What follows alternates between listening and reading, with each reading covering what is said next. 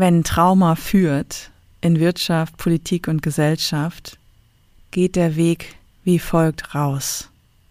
Sich den Ängsten vor dem Fühlen zu stellen. Hey, schön, dass du da bist hier im Podcast People for Now. Ich bin Maren Heidemann, du hörst Folge 9, wenn Trauma führt in Wirtschaft, Politik und Gesellschaft. Heute knüpfe ich an das Thema transgenerationales Trauma an, spreche über die deutsche Kultur, die Angst vorm Fühlen und die Überlebensstrategie der Deutschen, zu vielem Ja und Amen zu sagen. Wie gefährlich das ist und welche Verantwortung wir Menschen jetzt haben, insbesondere die vorangehen, versuche ich sichtbar zu machen. Viel Freude beim Zuhören. Die letzte Folge zu transgenerationalen Traumata hat viel Resonanz mit sich gebracht. Es ist die meistgehörte Folge bisher, was mich wahnsinnig freut. Herzlichen Dank für eure zahlreichen Rückmeldungen, auch für das Weiterempfehlen des Podcasts. Es macht viel Sinn für mich, dass ausgerechnet die Folge so stark bei euch angekommen ist. Die vererbten Traumata bewegen sich wie ein leises Grundrauschen durch unsere Gesellschaft, durch die Familien, Wirtschaft und Politik. Unsichtbar bestimmen sie den Ton des Miteinanders und das Leben von allen, die in diese Kultur hineingeboren werden. Deutschland trägt transgenerational nach wie vor schwer. Wir leben in einer Kultur, in der sich an vielen Stellen in Wirtschaft, Politik und Gesellschaft ein Symptom zeigt, nämlich Angst. Deutschland ist eine Angstkultur. Ich verrate wohl nicht zu viel, wenn ich sage, es ist die Angst vorm Fühlen. Nach der letzten Folge haben mir einige von euch ihre Geschichte geschrieben, wie sehr sich die Familien wegdrehen, schweigen, während ihr aufsteht und hinseht.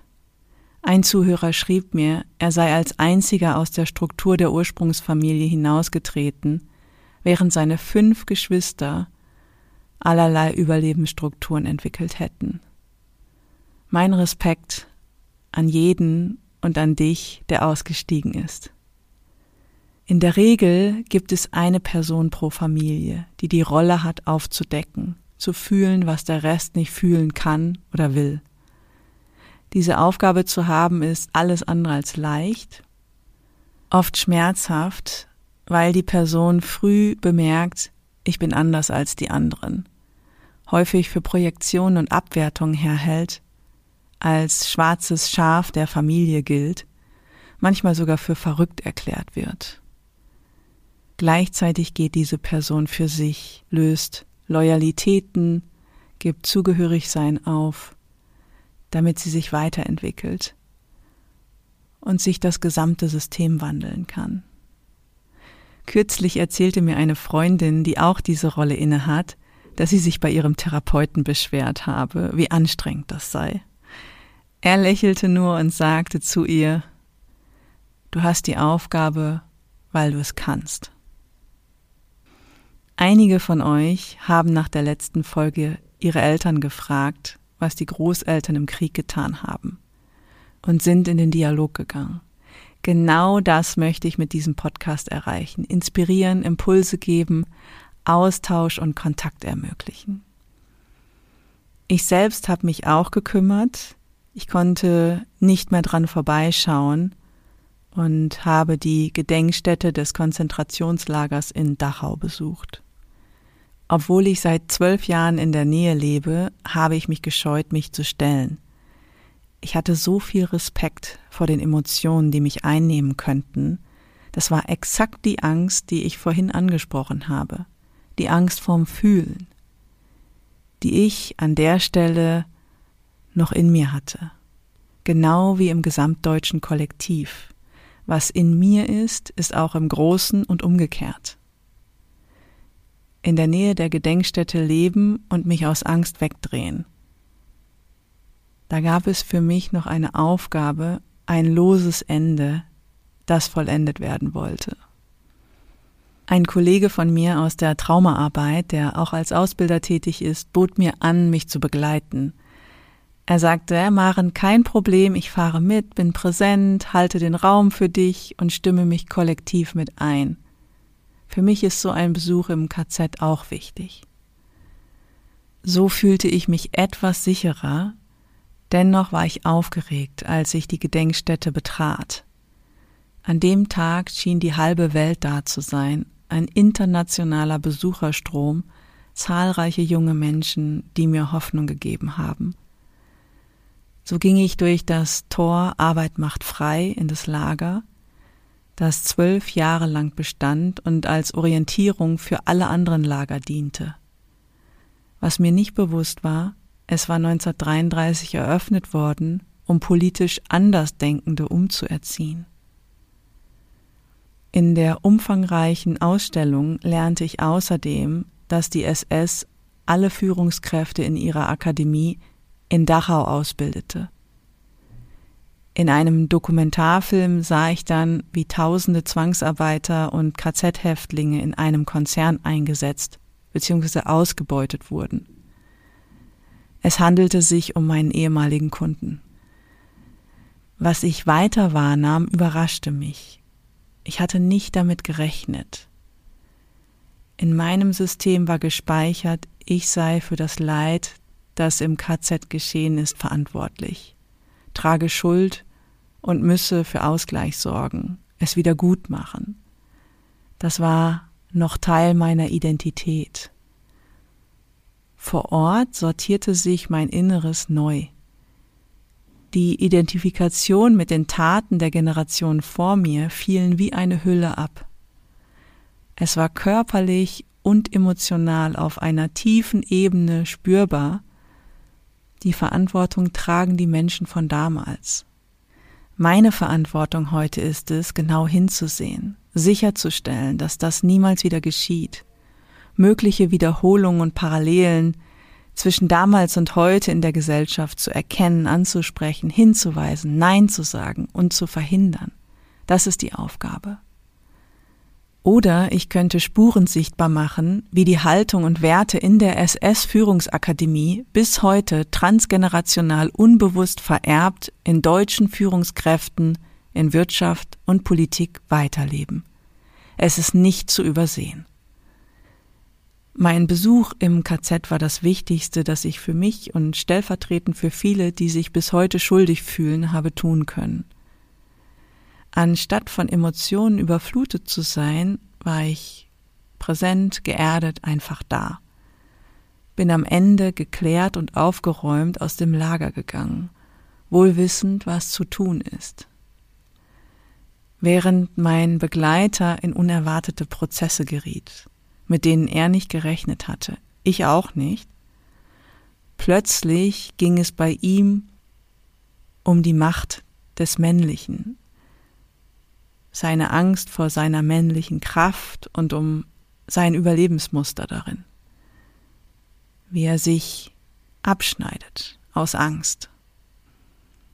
Gern mag ich an dieser Stelle tiefer auf das Thema Angst eingehen. Im Namen, das ist der traumatherapeutische Ansatz, in dem ich ausgebildet bin, wo es um Verletzungen in Bindung und Entwicklung geht, verstehen wir Ängste nicht so sehr als Emotion, sondern als ein Signal dafür, dass Emotionen aufsteigen, die an die Oberfläche wollen und noch mit Altem verbunden sind, mit alten Verletzungen. Wenn sich Angst zeigt, stellen wir die Frage, wofür ist die Angst ein Signal? Welches Gefühl sitzt dahinter? Oder was macht dir Angst daran, XYZ zu fühlen? Meistens ist das Gefühl, das vermieden werden soll, entweder Wut oder Trauer. In meinem Fall habe ich zwölf Jahre versucht, mich an der Gedenkstätte vorbeizudrücken, weil ich die Trauer über das, was geschehen ist, vermeiden wollte. Je mehr ich aber die Emotion vermeiden wollte, desto mehr drückte sie sich verzerrt aus wenn wir mit Traurigkeit oder Trauer arbeiten, kommt eine weit verbreitete Angst hoch, wenn da was Unerledigtes ist, wie zum Beispiel wenn eine Person sich nach 30 Jahren erlaubt zu weinen, dass sie Angst hat, nicht mehr aufhören zu können. Bei mir war das ähnlich verzerrt. Ich habe zwölf Jahre nicht gewagt, die Gedenkstätte zu betreten. Und im Laufe der Jahre hat sich so ein Bild aufgebaut, dass ich möglicherweise von der Trauer komplett überflutet werden würde. Am Ende war es ganz anders. Ich konnte die Emotionen spüren, beinhalten, wir nennen das Contain, und war sehr klar da. Mein Begleiter, der mich unterstützen wollte, war wie gesagt durch den Besuch in Dachau an seine Ängste gekommen. Vor der männlichen Macht und Kraft, die in Dachau nun, wie wir wissen, zu verheerenden Gräueltaten geführt hat. Mit dieser Schuld war er unbewusst, individuell und kollektiv identifiziert. Und er erkannte plötzlich sein Überlebensmuster. Ja, lieber bin ich abgeschnitten von meiner Kraft, gelte er als weicher, verständnisvoller Mann, bin zwar ein bisschen traurig darüber und habe auch die Tendenz, diese Trauer einzuagieren und depressiv zu werden, aber es ist alles besser, als dass ich mich in Gefahr begebe, selbst mächtig zu sein und etwas zu wiederholen, was in meiner Familie schon mal vorgekommen ist. Das ist natürlich eine Verzerrung. Angst vor der männlichen Kraft zu haben, war gut zu erkennen. Mich hat dann neugierig gemacht, welche Emotion dahinter liegt. Deswegen habe ich ihm die Frage gestellt, was ihm Angst macht zu fühlen. Er bekam keinen Zugang zu dem Gefühl. Stellvertretend habe ich es für ihn gefühlt. Das nennt sich Übertragung. Ich habe seine unterdrückte Wut gefühlt. Und wenn wir Wut erstmal neutral betrachten, ist es eine echte Lebenskraft mit der wir viel gestalten können. Wie bei vielen anderen Menschen auch waren Wut und Macht bei meinem Begleiter besetzt. Da hatten wir eine Fährte freigelegt, die er nun an anderer Stelle weiter bearbeitet. Für mich war das eindrücklich und sehr bewegend. Beide waren wir jeweils mit unserer männlichen Linie identifiziert und mit dem deutschen Kollektiv, auf der einen Seite ich als die Frau, die sich schuldig fühlt, auf der anderen Seite er, der Mann, der unbewusst genauso in der Schuld war, seine Lebenskraft dadurch verleugnete. Wir leben in einer Kultur, in der Emotionen nicht gefühlt werden wollen, beziehungsweise können, unterdrückt sind, kompensiert werden, nach wie vor ein großes Schweigen in den Familien, was in den Generationen vor uns geschah. Wir stecken kollektiv und individuell voller Ängste. Die Arbeit an den Ängsten ist jedoch oft eine Sackgasse. Denn das Interessante ist das, was hinter den Ängsten liegt. Die unvollendeten Emotionen sind interessant. Trauer und Wut, die kollektiv nicht gefühlt werden wollen. Lieber drehen wir uns alle weg, tun so, als ob nichts wäre. Wenn das Trauma führt, drehen wir uns weg, gehen kollektiv in Ängste, kontrahieren, sind in Ohnmacht, anstatt handlungsfähig zu bleiben. Ehrlich gesagt halte ich die Dynamiken, die dahinter liegen, für gefährlich. Denn so geht eine ganze Gesellschaft in Erstarrung, in eine Überlebensstrategie von Komfortzone und abhängig sein, um das Zugehörigsein zu sichern. Autonomie ist das, was fehlt. Menschen verwehren sich in dieser Strategie die eigene Unabhängigkeit, die Fähigkeit, offen auszusprechen, was ihnen durch den Kopf geht, für sich selbst einzustehen, sich zu ermächtigen, offen Autonomie und Bedürfnisse bekunden, Nein sagen zu können. Stattdessen passen sie sich an und fügen sich scheinbar ein, um zurechtzukommen, um zu überleben, sind nett, freundlich, sagen zu allem Ja und Amen und zeigen innerlich den Stinkefinger. Aus Angst, die Verbindung zu verlieren und sich zu fühlen, würden sie das niemals sichtbar machen. In Deutschland sichern die meisten Menschen ihr Zugehörigsein genauso mit Anpassung, sind gehorsam, machen mit, in einem Leben unter ständigem Leistungsdruck, sichern somit die Beziehung. Anstatt sich aus diesen Überlebensstrukturen zu lösen, frei zu machen, für sich einzustehen. Aus meiner Sicht führt hier Bindungstrauma unsere deutsche Gesellschaft durch jeden einzelnen von uns, der sich ins Zugehörigsein bewegt, ohne es bewusst zu entscheiden.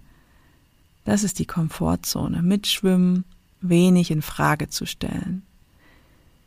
Wenn es darum geht, dass Trauma führt, ist jeder angesprochen. Das ist mir wichtig. In den bisherigen Folgen des Podcasts standen Machtmenschen im Fokus, diejenigen in Führung, die ihre Überlebensstrategien ausagieren und damit ihre Position missbrauchen. Dominante, despotische, narzisstische Menschen, von denen ich euch erzählt habe, die in den Führungsetagen deutscher Konzerne ihr Unwesen getrieben haben und nach wie vor treiben, die sich mit ihren Seilschaften unter Gleichgesinnten gegenseitig unterstützen, an der Macht halten das sind die Klassiker, sehr auffällige Persönlichkeiten, Narzissten. Daran kann ja kaum jemand vorbeisehen. Es ist leicht, diese Fälle hervorzuheben, sichtbar zu machen, die da oben, diese Machtmenschen, die Narzissten. Ich möchte das Bewusstsein schärfen, wir alle sind in unserer Identität verzerrt, alle. Egal wer, der Unterschied liegt nur im Schweregrad. Es gibt diejenigen, die etwas mehr Glück hatten, die sicher gebunden waren, sprich ausreichend Verbindung, Kontakt und Einstimmung von ihren Bezugspersonen bekommen haben. In der deutschen Kultur ist das leider eher selten der Fall. Stattdessen fehlte es genau an dem. Wenn sich Menschen nicht fühlen, persönlich und dann auch noch kollektiv, wie sollen dann tiefe Verbindungen entstehen?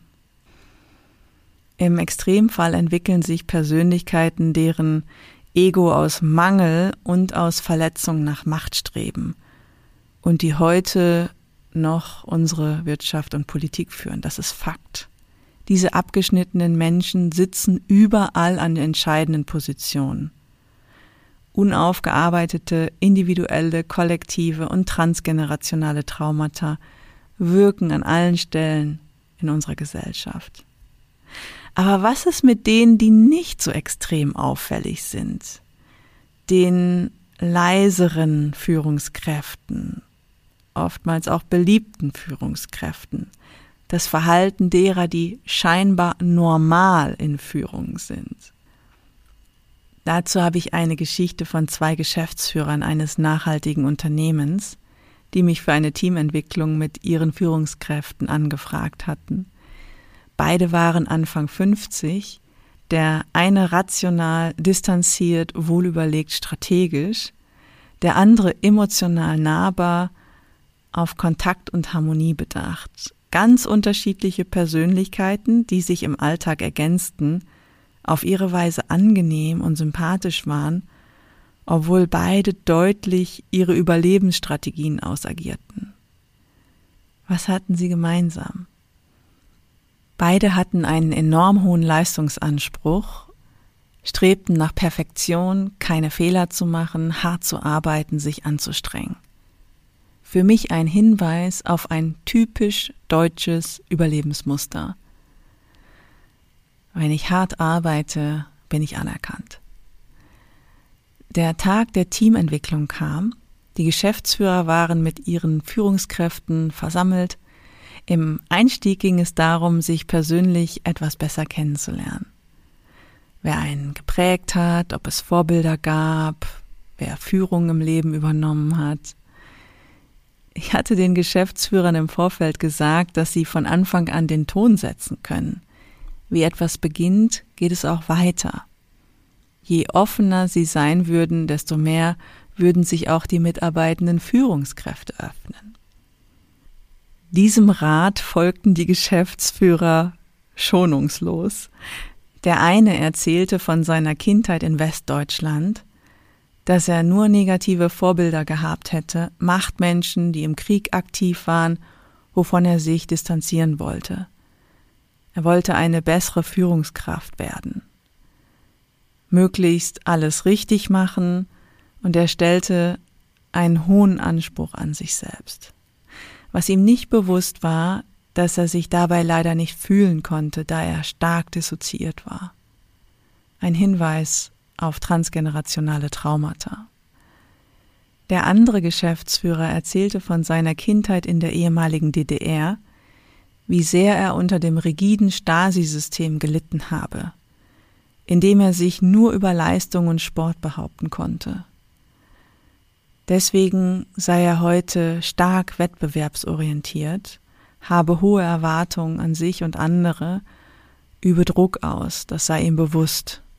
Gleichzeitig aber brauche er Harmonie, könnte nicht Nein sagen. Die Führungskräfte staunten, ich selbst war sprachlos, ohne dass es den Geschäftsführern bewusst gewesen wäre, haben sie ihre persönlichen Überlebensstrategien offengelegt. Gleichzeitig haben sie die beiden größten deutschen Kollektivtraumata mit in den Raum gestellt. Das war eine wichtige Information für mich als Begleiterin, was ich aber nicht zum Thema gemacht habe. Stattdessen schwangen sich die Führungskräfte mit ein und erzählten genauso offen ihre persönlichen Geschichten. Dies ist für mich ein positives Beispiel, wie Trauma führt wenn wir bewusst mit unseren Lebensgeschichten umgehen können. Wir alle stecken in Mustern und Verzerrungen unserer Identitäten fest. Es ist die Frage, wie bewusst ist es und aus welchem inneren Ort heraus führe ich mich und andere. Der Geschäftsführer aus der ehemaligen DDR bat mich, nachdem die Teamentwicklung abgeschlossen war, um ein Coaching. Natürlich wollte er zielorientiert, mit viel Anstrengung, hart, diszipliniert an sich arbeiten, damit er nicht mehr so einen Leistungsanspruch an andere stellt. Den Zahn musste ich ihm ziehen, denn Zielorientierung führt bei dem Muster zu gar nichts. Für mich ist das eher ein Zeichen, auch wenn er auf der bewussten Ebene sagt, ich möchte etwas verändern, gibt es einen Anteil, der das vermeiden will. Er geht ja über seine Willenskraft. Davon war er überzeugt, dass er mit seinem Willen sein Problem lösen kann und angehen kann. Das glauben viele Menschen, was nicht zutrifft. Es kommt eben auch auf emotionale Prozesse an. Das läuft nicht über Willenskraft, über die Anstrengung zu gehen, ist sowieso kontraproduktiv. Der Wille kann schon mal über einen längeren Zeitraum eingesetzt werden, um eine Verhaltensänderung herbeizuführen. Das ist übrigens das Phänomen, das sich zeigt, wenn Führungskräfte bei einem Seminar waren, etwas kognitiv gelernt haben, zurückkommen, es für eine gewisse Zeit umsetzen und dann wieder in alte Überlebensmuster fallen. Für mich ist es logisch, auf der Willensebene verändert sich keine emotionale Überlebensstrategie. Du kannst dich nicht unter Einsatz des Willens dazu bringen, jemanden zu verzeihen oder zu lieben. Deswegen haben wir in unserer Gesellschaft auch noch so viel durchzufühlen. Wenn Trauma führt in Wirtschaft, Politik und Gesellschaft, geht der Weg wie folgt raus. Sich den Ängsten vor dem Fühlen zu stellen. Die beiden Geschäftsführer haben es vorgemacht. Mit ihren Möglichkeiten haben sie sich sichtbar gemacht, verletzlich gezeigt. Einer von ihnen ist bis heute in Begleitung. Von Termin zu Termin rutscht er tiefer ins Fühlen, lässt seinen Leistungsanspruch los, kommt mehr zu sich, braucht weniger Harmonie, konfrontiert andere klar, Er ist auf dem Weg. Um an den Anfang dieser Folge zurückzukehren, wie gehen wir mit unserer deutschen Gesellschaft um, die kollektiv in der Angst steckt? Hinschauen, niemanden missionieren wollen, keine Energie in Menschen und Systeme stecken, die in Ohnmacht oder Komfortzonen bleiben wollen. Stattdessen aufmerksam hinsehen, wer aktuell in Führung ist. Gerade in der Politik zeigen sich Persönlichkeiten, die hochgradig dissoziiert sind. Dafür brauche ich ehrlich gesagt gar kein Traumawissen, um das zu erkennen, wie wenig bestimmte Menschen bei sich sind, die wichtige Entscheidungen treffen und damit Einfluss auf uns und die Welt nehmen. Anstatt sich anzupassen oder abhängig zu sein, geht es darum, handlungsfähig zu bleiben, Entscheidungen für sich zu treffen, Verantwortung zu übernehmen, aufzustehen, die Stimme zu erheben, Nein sagen. Nicht nur im unmittelbaren Umfeld, in der Familie, oder am Arbeitsplatz, in der Wirtschaft, sondern auch auf gesellschaftspolitischer Bühne. Sich mit denen verbinden, wo tiefere Ebenen des Fühlens möglich sind, wo es echten Kontakt gibt, Einstimmung, um von dort den eigenen Weg zu gehen. In diesem Sinne schließe ich die heutige Folge mit ein paar Fragen. Wie ist deine Beziehung zu deiner Angst? Wofür ist die Angst ein Signal? Welches Gefühl steckt dahinter? Wo stehst du zwischen Autonomie und Zugehörigsein? Was steht dir im Wege, frei zu sein? Das war's schon wieder für heute. Schön, dass du eingeschaltet hast und mit mir Zeit verbracht hast. Wenn du Impulse und Inspirationen bekommen hast und es dich interessiert, wie es hier weitergeht, Nächste Woche Mittwoch erscheint eine neue Folge. Mehr Informationen über People for Now und Women for Now findest du auf unserer Website unter peoplefornow.com. Lass uns in Verbindung bleiben und die Welt gemeinsam wandeln. Es fängt bei dir an.